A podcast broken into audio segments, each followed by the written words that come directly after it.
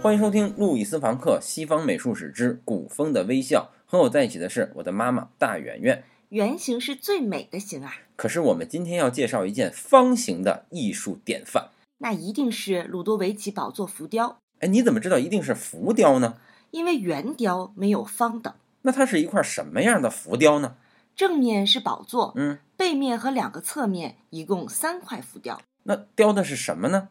背面雕的是两个季节女神嗯将从泡沫中诞生的维纳斯扶起来，嗯为她披上衣服。嗯左面是一个全裸的少女在吹双笛，嗯。右面是着衣的少女在焚香祈祷。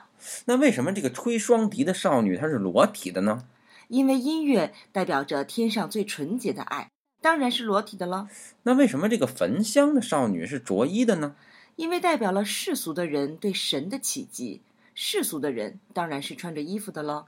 那维纳斯是爱神呢，她肯定代表的是纯洁之爱呀、那为什么不让她全裸着，而是要给她穿上衣服呢？因为它被刻在了宝座的背面，那背面怎么了呢？背面别人看不着它。看不着才没必要穿呢。你恰恰错了，嗯因为维纳斯所代表的不是捂在被窝里的裸体，嗯，而是大地的一切封闭向这个世界敞开。那既然没人看，为什么还要雕在宝座的背面呢？因为无论你坐在这个宝座上多么的不可一世，嗯你看到的世界不过就是可怕而残酷的现实。 ，so ga，但是在你身后紧紧的贴着你，你目光不可企及的地方。却孕育着塞浦路斯岸边维纳斯的诞生。